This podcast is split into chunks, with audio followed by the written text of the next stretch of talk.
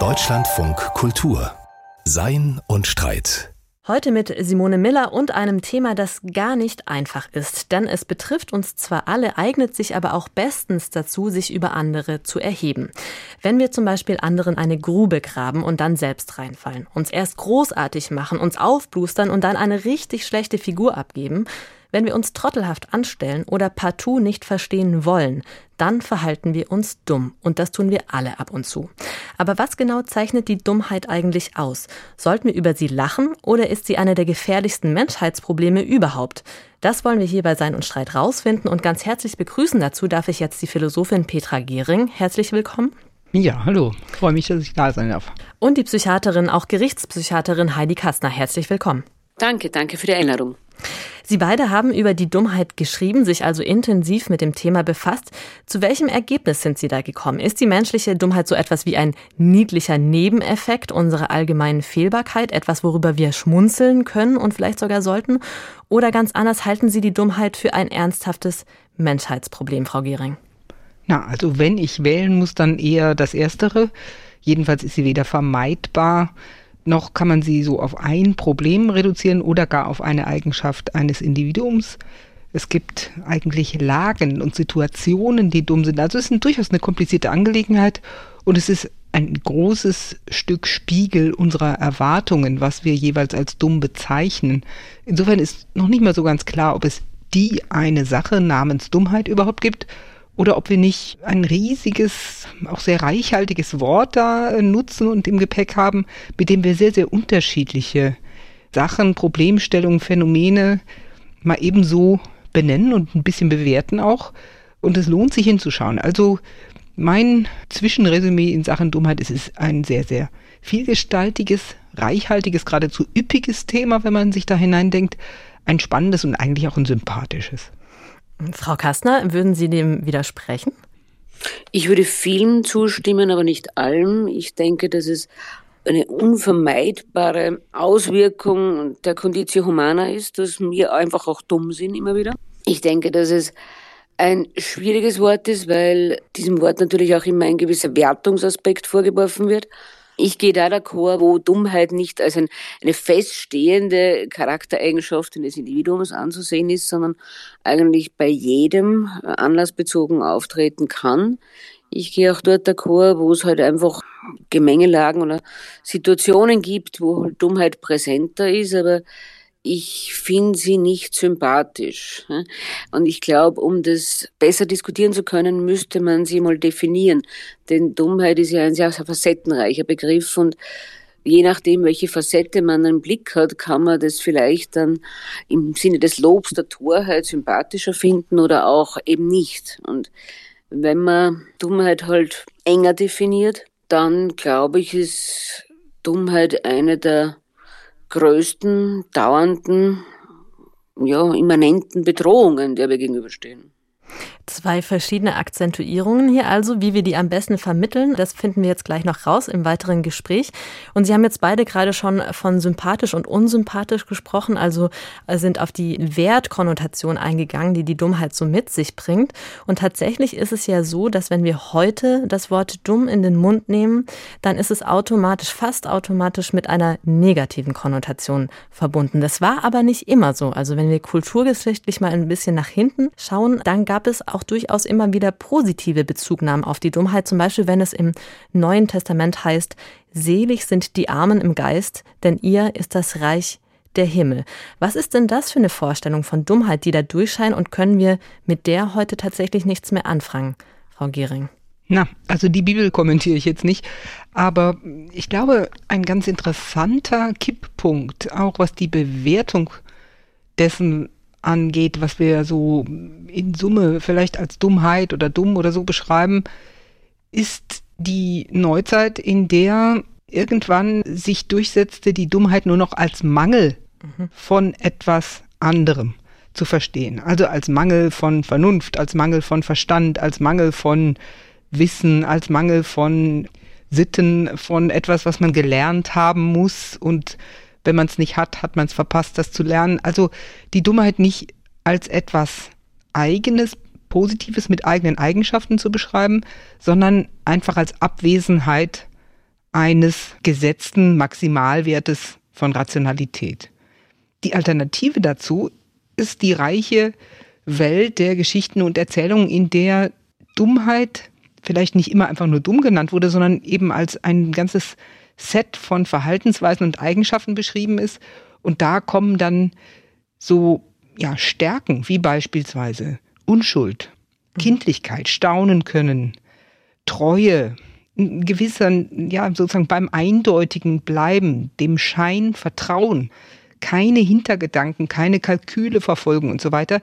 Das sind, auch wenn man es auf Menschen und vielleicht Charaktere in Situationen bezieht, handfeste, greifbare Eigenschaften, aus denen irgendwas folgt.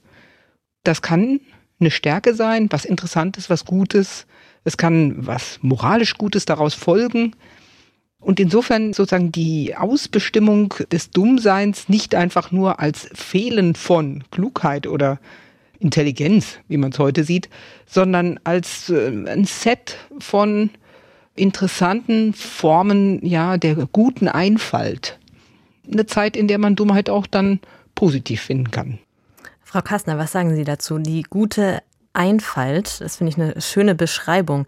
Ist das etwas, was mit Ihrer Vorstellung, mit Ihrem Definitionsvorschlag von Dummheit d'accord geht?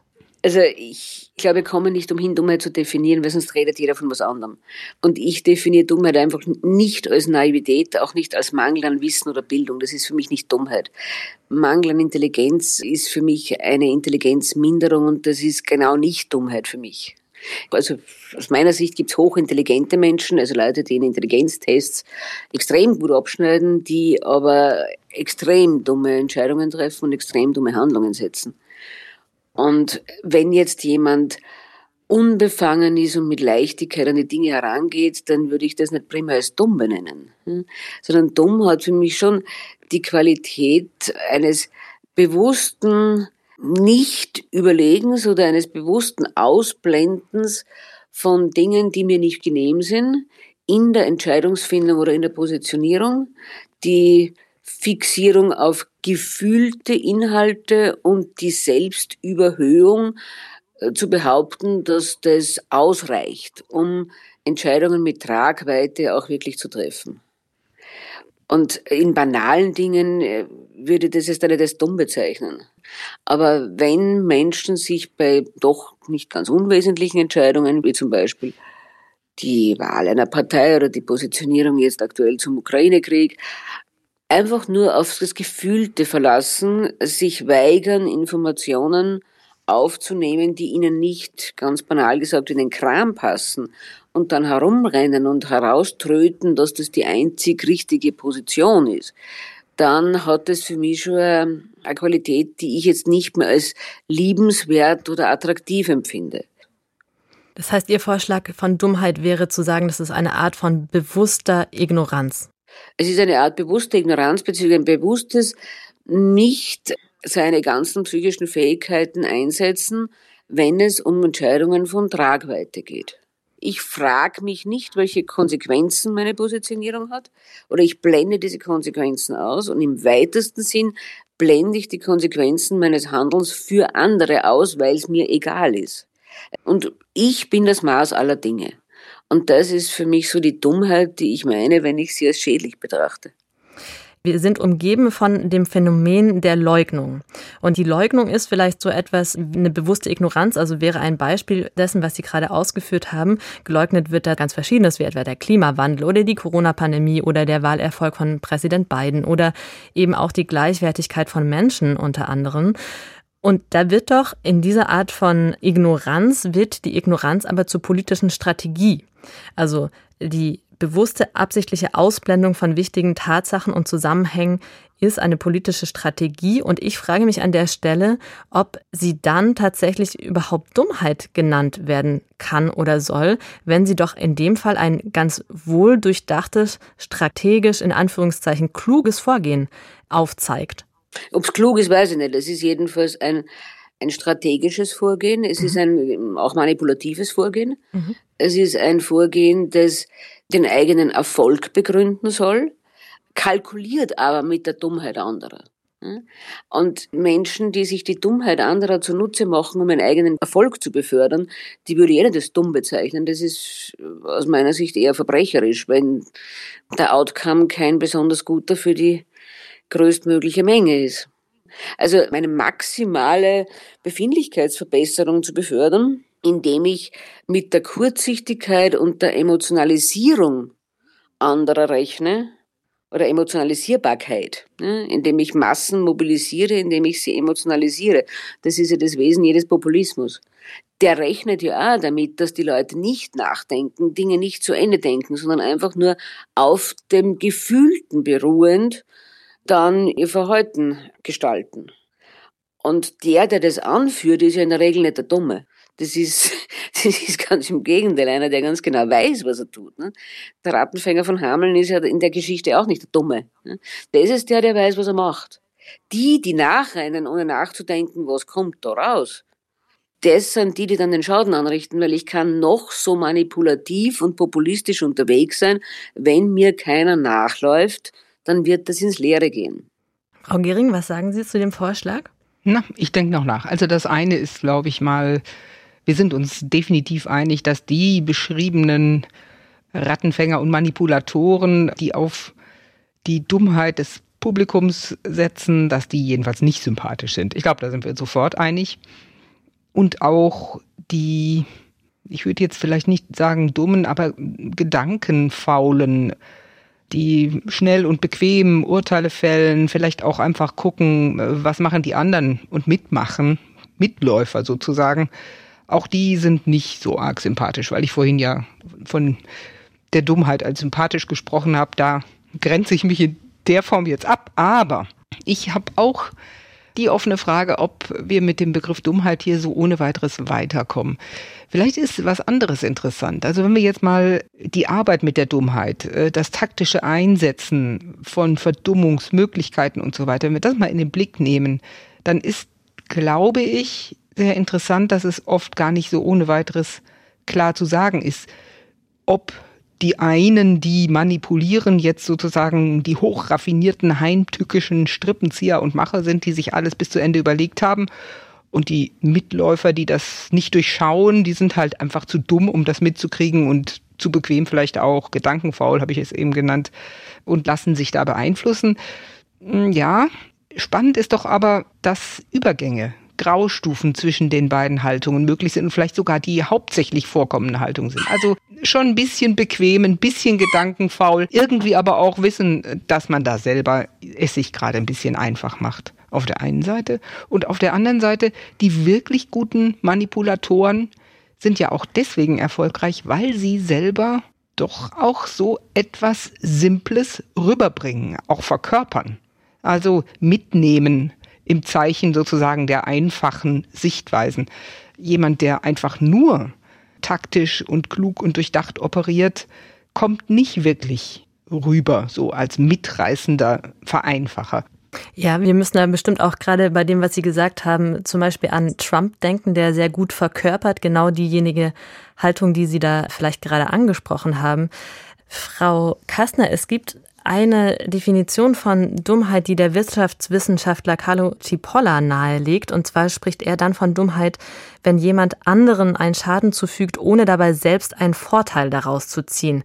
Wenn man das jetzt mal auf diese ganz realen Kontexte ummünzt, mit denen wir es gerade zu tun haben, dann wäre eine Person zum Beispiel dann dumm oder würde sich dann dumm verhalten, wenn er oder sie Corona leugnete, sich entsprechend nicht schützte und dann anschließend schwer erkrankte. Das wäre zum Beispiel dann ein Beispiel, ein plastisches Beispiel für eine dumme Handlung. Würden Sie dieser Art von Definition zustimmen? Ich bin völlig bei Cipolla. Also ich stimme mit Cipolla in, in den Schlussfolgerungen und in der Definition überein. Ich glaube auch nicht, dass jemand wie Trump, wenn wir ihn jetzt schon mal genannt haben, prinzipiell nicht in der Lage wäre, komplexere als vier Wortsätze zu bilden. Ich glaube, der hat eben aus gewissen Manipulationsstrategien heraus diese Simplifizierungen äh, gebracht und hat sehr gut die Stimmung in einem Land aufgegriffen, in dem es sehr viele Abgehängte und Unzufriedene gibt. Erstens spricht er die Emotionen. Wer möchte nicht great again sein? Das ist ja an sich was sehr positiv konnotiertes. Es ist ein völlig hohler Satz. aber es ist einer, der sehr viel Emotionen und sehr viel Versprechen transportiert, ohne auch nur im geringsten hinzuweisen darauf, wie das Versprechen eingelöst werden sollte. Aber es geht in die emotionale Magengrube. Und das fällt für mich unter Rattenfängertum und nicht unter, ich bin nicht intelligent genug, um komplexere Sachverhalte darzulegen. In der Cipolla-Definition fällt Trump unter den Begriff der, der Manipulatoren. Cipolla. Cipolla spricht von Banditi, die kann man jetzt übersetzen, wie man will, und Dummen. Und die Banditi sind die, die sich die Dummheit der anderen zunutze machen, um ihre eigenen Belange zu befördern. Und der, der, das, der sich das zunutze macht, das ist beileibe nicht der Dumme. Hm. Dummen sind die, die eben nicht nachdenken und bemerken, dass sie sich selbst und auch anderen mit ihrem Verhalten nichts Gutes tun. Trump also was ich interessant dumm, finde an der Definition von Cipolla, dass sie zunächst mal sehr wenig abstellt auf die subjektive Seite, sondern eigentlich auf die Frage, wer schädigt wen und also auf die Ergebnisse von Handlungen. Man kann sich, was die Absichten der Beteiligten angeht, alles Mögliche vorstellen. Er bilanziert gewissermaßen, wer andere schädigen will und sich nicht nutzt, oder noch extremer, wer andere schädigen will und am Ende sogar sich selbst schädigt, ist dumm. Das ist ein Konzept von Irrationalität, das natürlich voraussetzt, dass alle rational sind, die sich selber nutzen oder die jedenfalls Nutzen ziehen aus Situationen und andere nur schädigen, wenn es ihnen selber nützt. Kann man so sehen, ist jedenfalls erstmal interessant, aber wird sicherlich nicht auf alle Situationen passen und lässt sich auch gut vorstellen, dass sich selbst zu schädigen, wobei man doch eigentlich, wenn überhaupt andere schädigen wollte, das kann auch sehr komplex denkenden und differenziert argumentierenden Leuten passieren. Da muss man also nicht so ein Popanz von so einem sehr simplen Typus irgendwie vor Augen haben, sondern das kann im Gegenteil sogar bei ganz ausgeklügelten Vorgehensweisen am Ende bei rauskommen. Man hat sich halt vertan. Und das Publikum lacht ja auch gerne mal drüber. Es ist eine bestimmte Vorstellung von nicht aufgegangenem Kalkül, die dahinter steckt. Und Kalkül meint jetzt eben nicht irgendeine psychische Einstellung, sondern so ein Kalkül, was wir alle kennen. Also man spielt ein Spiel und das Spiel heißt Nutzen und normalerweise sollte ich mich selbst nicht schädigen. Also griffig, aber sehr speziell und vielleicht für die, ja, ich sag mal, für die Farbigkeit von konkreten Situationen nicht so wahnsinnig hilfreich, diese Definition. Ja, und ich habe die auch deswegen angesprochen, weil ich die Frage nach den Motiven, also nach den Absichten der Dummheit auch interessant und wichtig finde, denn wir haben ja auch vorher schon von sympathischer und unsympathischer, vielleicht auch von harmloser und gefährlicher Dummheit gesprochen. Und ich glaube, da ist die Frage nach den Motiven der Dummheit zentral. Und ich möchte jetzt da ein Beispiel anführen. Hannah Arendt sprach von empörender Dummheit und bezog sich dabei auf ein sehr drastisches Beispiel aus dem Zweiten Weltkrieg. Ein pommerscher Bauer hatte dort schwer misshandelte, fast verhungerte Kriegsgefangene auf dem Hof und auf diese angesprochen, sagte er, das seien nun mal viehische Untermenschen und das sehe man doch, sie fräßen den Schwein das Futter weg. Und das ist in Hannah Arendts Worten empörend dumm, weil dieser pommersche Bauer eben komplett unwillig ist, die Umstände dieser Kriegsgefangenen mit einzubeziehen, also die Gründe für ihr Verhalten anzuerkennen.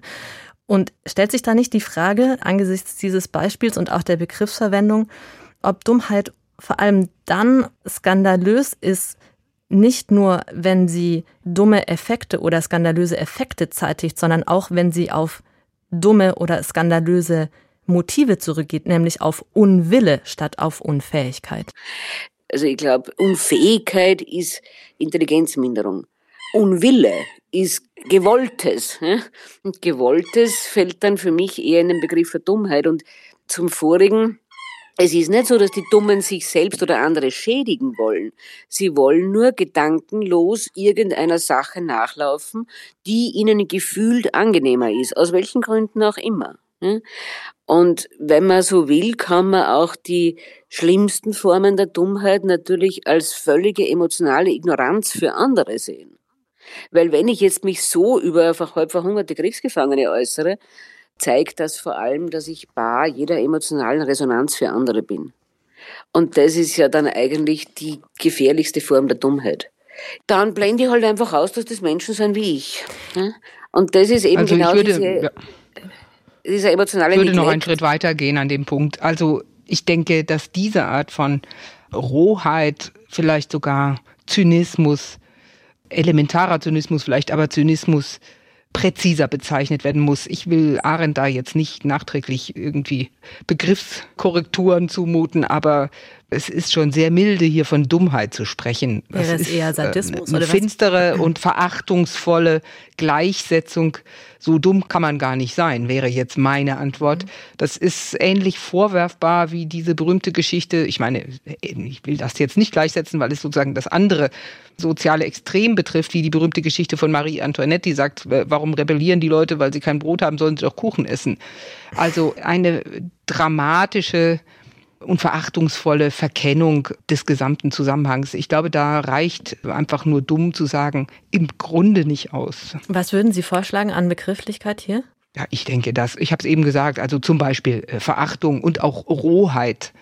Ja, Frau Kastner hat eben gesagt, glaube ich, Viech. Ähm, das ist natürlich auch schon wieder die Frage, äh, womit man jetzt da, was man den Tieren da zuschiebt. Vermutlich hätten Tiere diese Äußerung nicht getan. Also da lohnt es sich wirklich nachzudenken, um hier wirklich präzise zu werden, was das ist und wie schlimm das ist. Und mit zu weit gespannten Vokabeln würde ich da gar nicht hantieren. Ja, ich würde jetzt gerne noch mal an einem anderen Punkt nachhaken. Frau Kassner, Sie haben gerade gesagt, die absolute Empathielosigkeit ist eine radikale Form von Dummheit.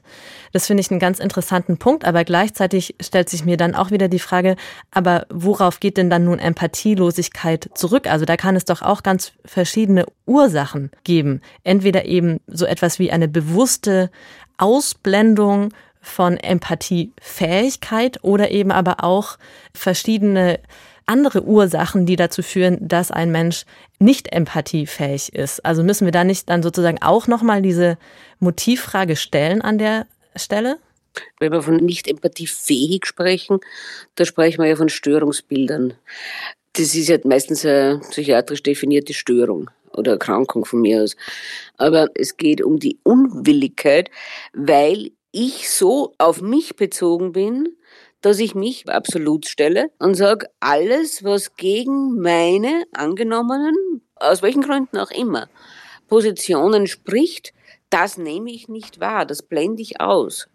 Ich will überhaupt nicht nachdenken, was das impliziert. Ich will überhaupt nicht nachdenken, ob das mit irgendwelchen moralischen Maßstäben kompatibel ist, ob das mit irgendwelchen zwischenmenschlichen Ansprüchen kompatibel ist. Das interessiert mich nicht. Ich bin bei mir, wie es halt so schön heißt.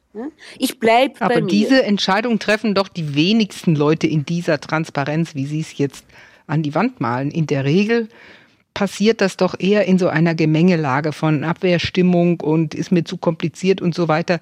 So bewusst und so klar und so vorsätzlich und sage ich jetzt mal so diabolisch verhalten wir uns doch in der Regel nicht gegenüber der Zumutung, die Dinge ein bisschen komplizierter zu sehen.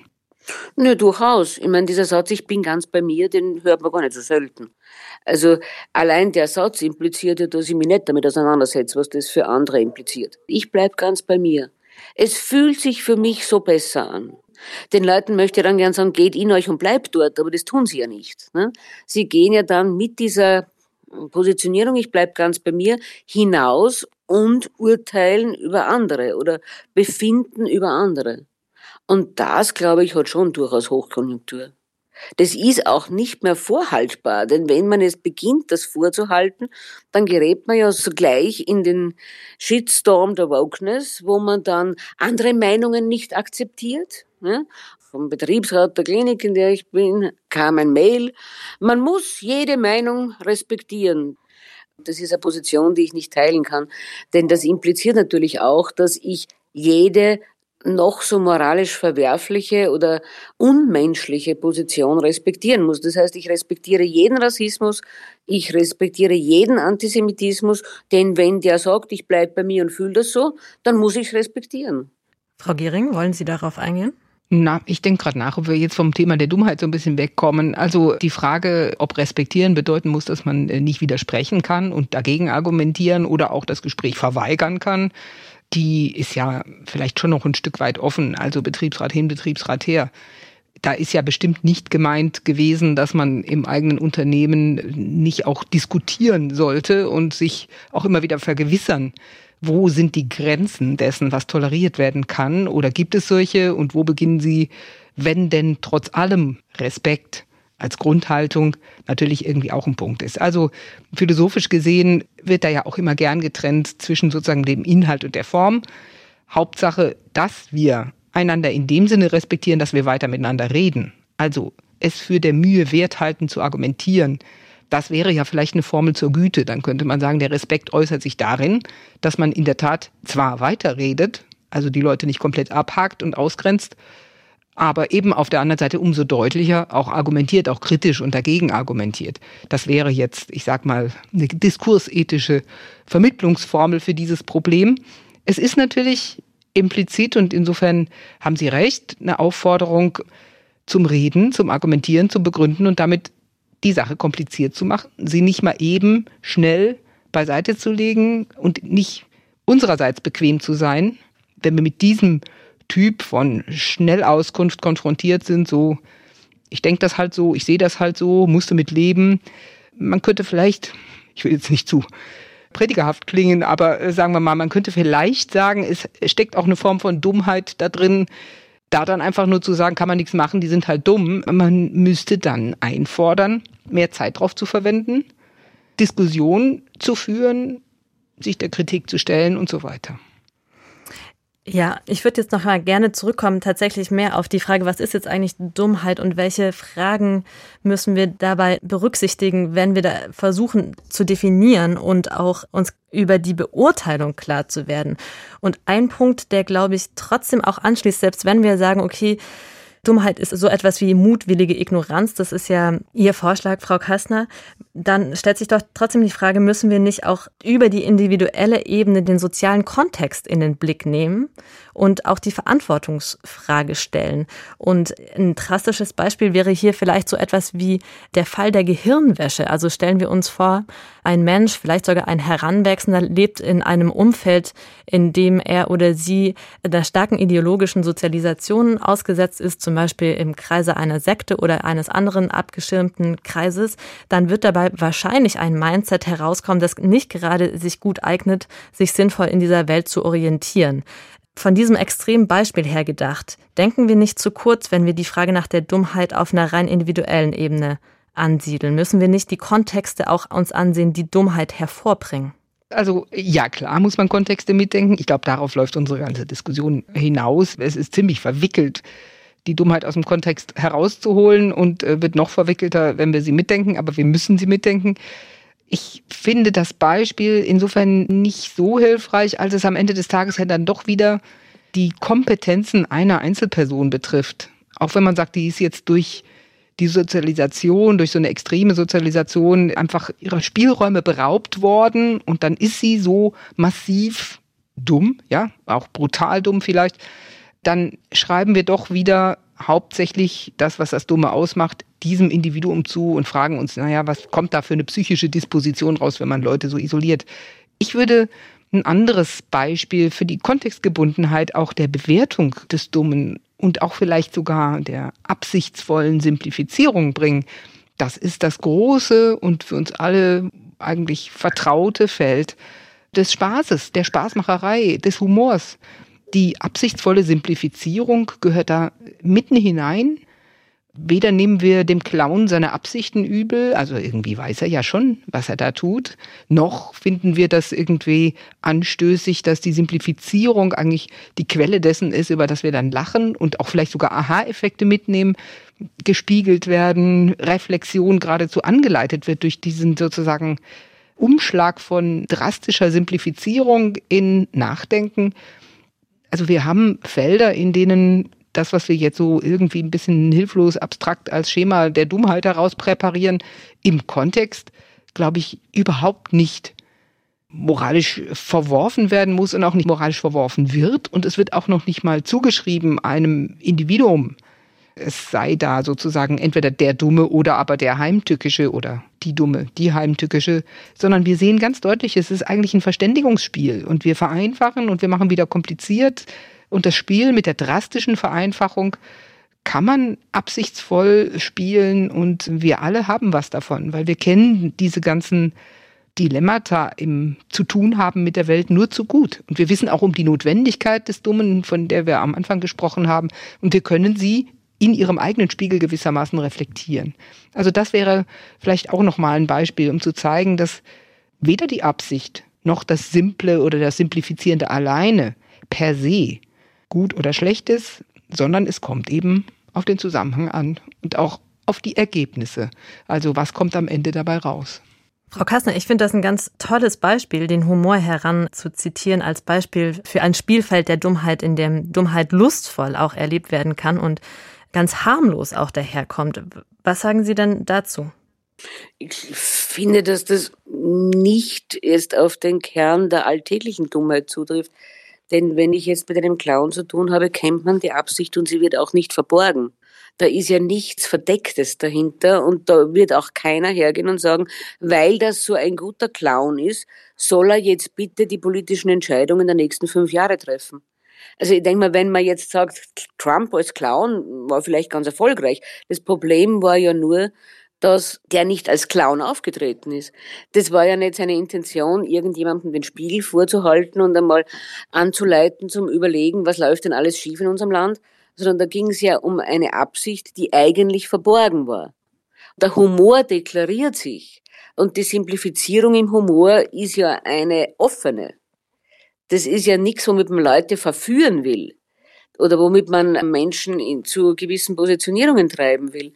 Das ist eine ganz klare, ja, von mir aus Simplifizierung oder Überzeichnung von wahrgenommenen Verhältnissen oder von vielleicht auch Problemen.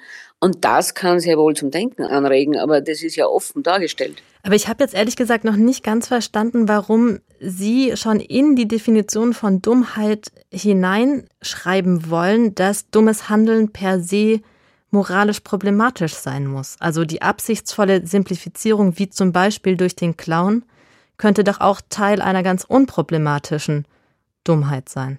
Das würde ich nicht als dumm bezeichnen. Sondern?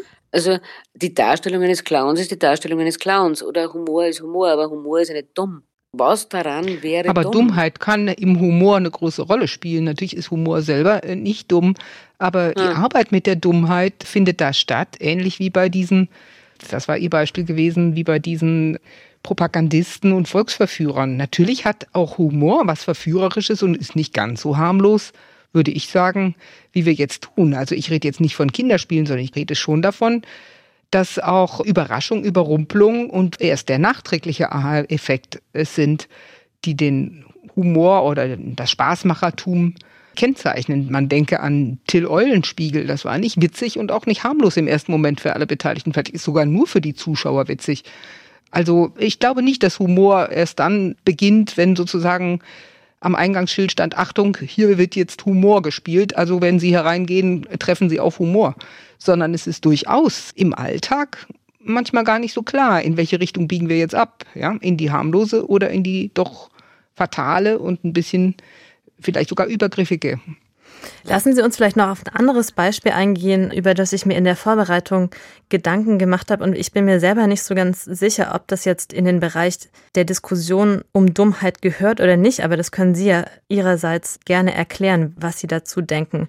Und zwar unser Umgang mit der Klimakrise. Also ein Umstand, den wir eventuell unter dumm fallen lassen könnten, ist die Tatsache, dass wir im Umgang mit der Klimakrise deswegen uns so schwer tun, weil wir oft kurzfristige Interessen den langfristigen vorziehen, obwohl die langfristigen in diesem Kontext der Klimakrise geradezu existenziell wichtig sind.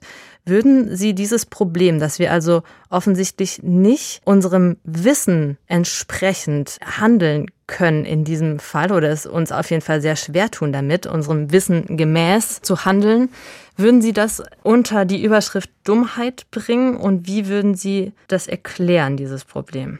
Ich würde es auf jeden Fall unter die Überschrift Dummheit bringen, denn es ist genau das, man blendet unliebsame Erkenntnisse aus und zieht die momentane eigene Befindlichkeit in der Betrachtung vor und verschließt sich dem Nachdenken über die Folgen, nämlich auch über die Folgen für andere.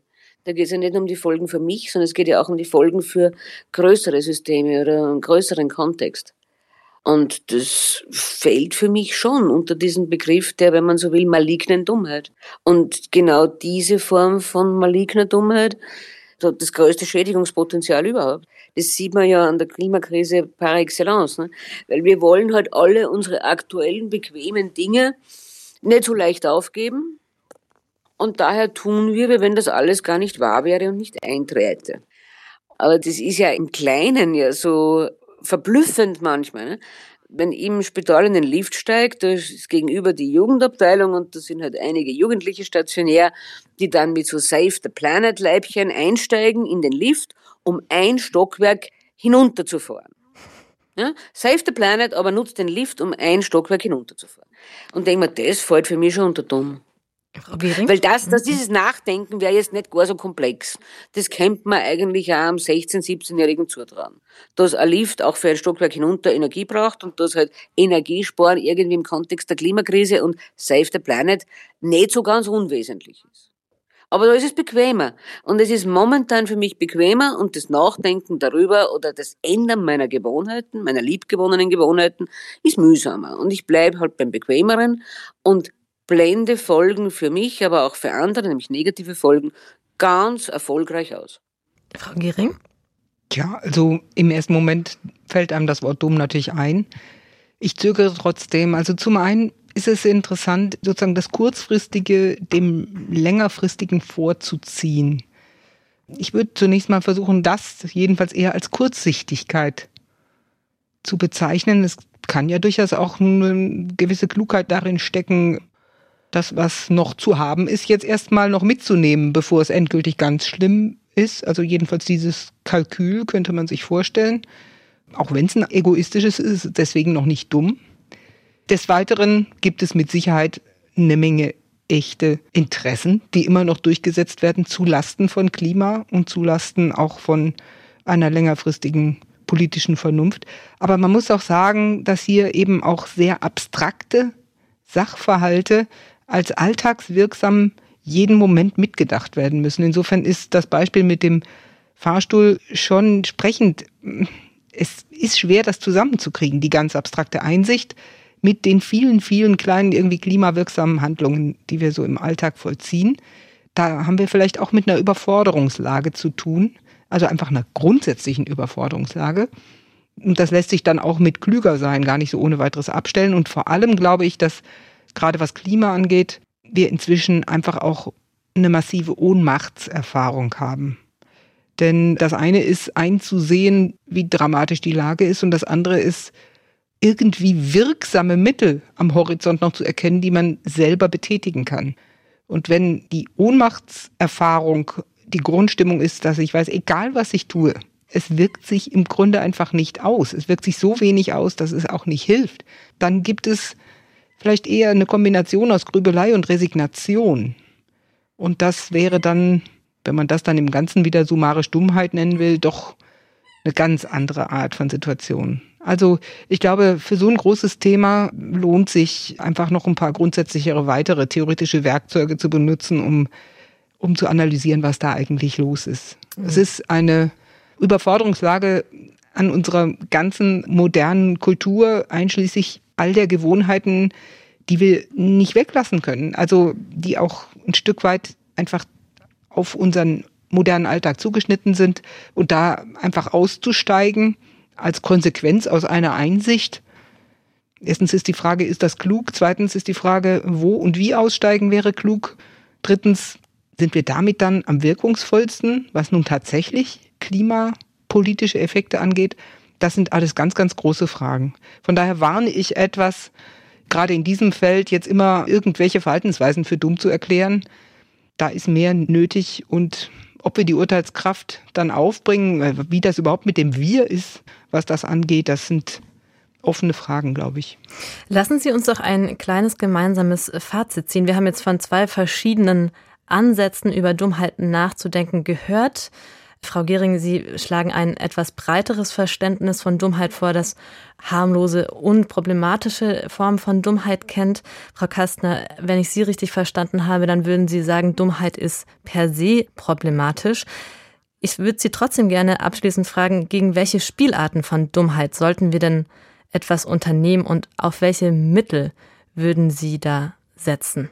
Frau Kastner, Sie haben das erste Mal. Ja, ich glaube, dass man diese resignative Grundhaltung, dass man niemandem mehr widersprechen darf, denn man muss jede Position stehen lassen, man darf nicht mehr auf mögliche Konsequenzen solcher Denkkonstrukte verweisen oder man darf sich da nicht mehr dagegen positionieren, weil jeder hat ja seine Freiheit zu denken, was er meint. Ich glaube, dass es durchaus wieder angesagter wäre, auch in Diskussionen, mehr Zivilcourage zu zeigen, sich deutlicher zu positionieren und immer wieder auch deutlicher darauf zu verweisen, dass wir in einer Gesellschaft leben und dass dieser mittlerweile wirklich maximierte Individualismus in einem gesellschaftlichen Kontext zum Teil ein sehr maladaptives Programm darstellt.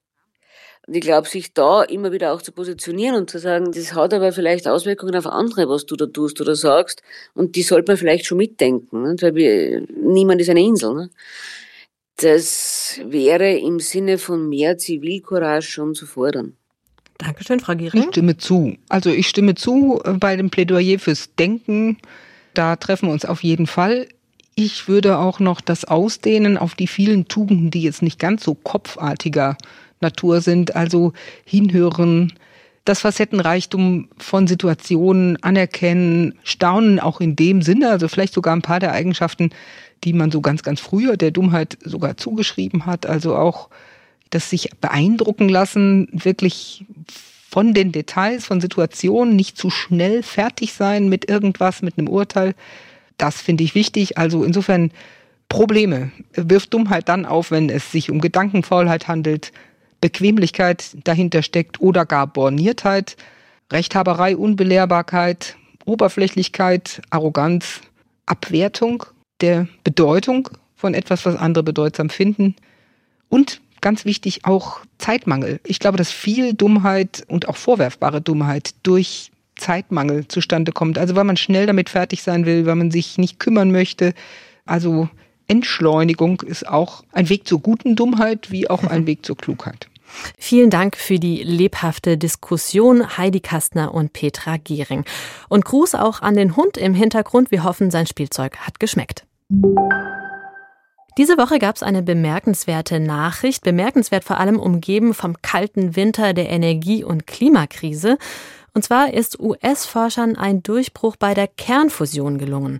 Bei der Kernfusion werden kleine Atomkerne zu größeren verschmolzen, wobei wahnsinnig viel Energie freigesetzt wird und das ganz ohne CO2-Emissionen zu produzieren. Am Horizont taucht also die Verwirklichung eines echten Menschheitstraums auf, eine unerschöpfliche Quelle sauberer Energie, die Rettung aus der Klimakrise und die Sicherung von Wohlstand. Was ist dran an diesem Traum? Pauline Pieper sieht ihn skeptisch. Hier ihr philosophischer Kommentar. Die Sonne auf Erden. Das ist das Versprechen der Kernfusion. Was die Sonne schon seit Milliarden Jahren zum Glühen bringt, soll auch auf der Erde möglich sein. Das Verschmelzen von Atomkernen und die Freisetzung gigantischer Energiemengen. Zum ersten Mal ist es Forschenden offenbar gelungen, bei einem Fusionsexperiment mehr Energie zu erzeugen, als zuvor aufgewandt wurde. Dieser Fortschritt hat lang gehegte Hoffnungen reaktiviert. Denn die Kernfusion scheint einen Ausweg aus der Klimakatastrophe zu weisen. Als sichere, unbegrenzte und nahezu emissionsfreie Energiequelle birgt sie das Potenzial, uns vor dem planetaren Hitzetod zu bewahren. Und trotzdem stellt sich die Frage, wäre eine unbegrenzte Energiequelle überhaupt das Heilmittel für unseren überstrapazierten Planeten? Mal abgesehen davon, dass nach wie vor nicht abzusehen ist, wann Fusionskraftwerke tatsächlich in Betrieb genommen werden können. Dass in der Kernfusion die Weltenrettung liegt, ist zu bezweifeln. Denn allein die Verringerung von Emissionen wird die Bewohnbarkeit der Erde nicht sichern können. Die Erderwärmung ist nur das Symptom eines sehr viel tiefer liegenden Problems. Ausdruck findet es gerade in dem, was als Lösung präsentiert wird, im modernen westlichen Anspruch, sich die Welt unbegrenzt verfügbar zu machen. Ihren Ursprung findet diese Haltung schon in der griechischen Mythologie. Der Titan Prometheus stahl den Göttern das Feuer, um es den Menschen zu geben. Das Feuer, Symbol für die Technik, sollte es ihnen fortan erlauben, die Natur zu beherrschen. In der Welt der griechischen Mythen blieb diese Anmaßung freilich nicht ungestraft. Die Götter fesselten Prometheus bekanntlich an einen Berg und verwiesen somit auch die Menschen in ihre Schranken. In der Moderne jedoch wurde Prometheus endgültig entfesselt, wie es der Philosoph Hans Jonas formulierte. Mit den Mitteln der Technik machte sich der moderne Mensch die Natur untertan und schwang sich selbst zum Herrscher auf. Grenzenloses Wachstum wurde zum dominierenden Paradigma. Dass dieses Paradigma geradewegs in die Katastrophe führt, ist mittlerweile unübersehbar. Denn es gibt nun einmal Grenzen, die nicht überschritten werden sollten. Wir sind Teil eines sensiblen Ökosystems, das uns Nahrung, Wasser und Luft bietet. Doch mit unserem unersättlichen Expansionsdrang sind wir drauf und dran, eben diese Existenzgrundlagen zu zerstören. Natürliche Lebensräume werden verwüstet, die Meere überfischt, Wälder gerodet, der Boden vergiftet. Die UN-Weltnaturkonferenz gemahnt uns dieser Tage, es ist keineswegs nur der exorbitante CO2-Ausstoß, der die Erde unbewohnbar zu machen droht. Der Verlust der Biodiversität ist ebenso verhängnisvoll. Aber nicht nur an den natürlichen Lebensgrundlagen stößt die Steigerungslogik an Grenzen. Auch unsere menschlichen Ressourcen sind limitiert. Phänomene wie Burnout zeigen, der Wachstumsimperativ trifft auf eine Belastungsgrenze der menschlichen Konstitution. Immer mehr leisten zu müssen, immer mehr haben zu wollen, macht nicht nur krank, sondern auch nicht glücklich. So deuten Studien darauf hin, dass die Lebenszufriedenheit selbst dann, wenn der Wohlstand zunimmt, ab einem bestimmten Niveau nicht weiter steigt. Eine unbegrenzte Energiequelle allein wird uns also nicht retten. Wir müssen unsere wachstumsgetriebene Lebensweise grundlegend ändern. Die Kernfusion als saubere und sichere Energiequelle wäre ohne Zweifel ein Gewinn. Aber selbst wenn uns unbegrenzt viel Energie zur Verfügung stünde, bräuchte es trotzdem ein Bewusstsein von den Grenzen des Wachstums, den Grenzen der planetaren und auch der menschlichen Ressourcen. Diese Grenzen zu achten, hieße nicht, Prometheus wieder an den Felsen zu fesseln. Aber wenn wir eine Zukunft haben wollen, müssen wir ihn dringend an die Leine nehmen unseren prometheischen Steigerungswillen an die Leine nehmen. Der Kommentar von Pauline Pieper. Und jetzt ist es wieder soweit. Wir dürfen das nächste Türchen öffnen, diesmal die Nummer 18 unseres literarischen Adventskalenders. Adventskalender. Ich bin Stefan Koldehoff, Kulturredakteur des Deutschlandfunks und verschenke in diesem Jahr ein Buch von Matthias Heine mit dem Titel Kaputte Wörter vom Umgang mit heikler Sprache. Das ist schon das zweite Buch, das der Kollege von der Tageszeitung Die Welt im Duden Verlag zum Thema und zur Frage veröffentlicht hat, welche Wörter darf man eigentlich nicht mehr benutzen?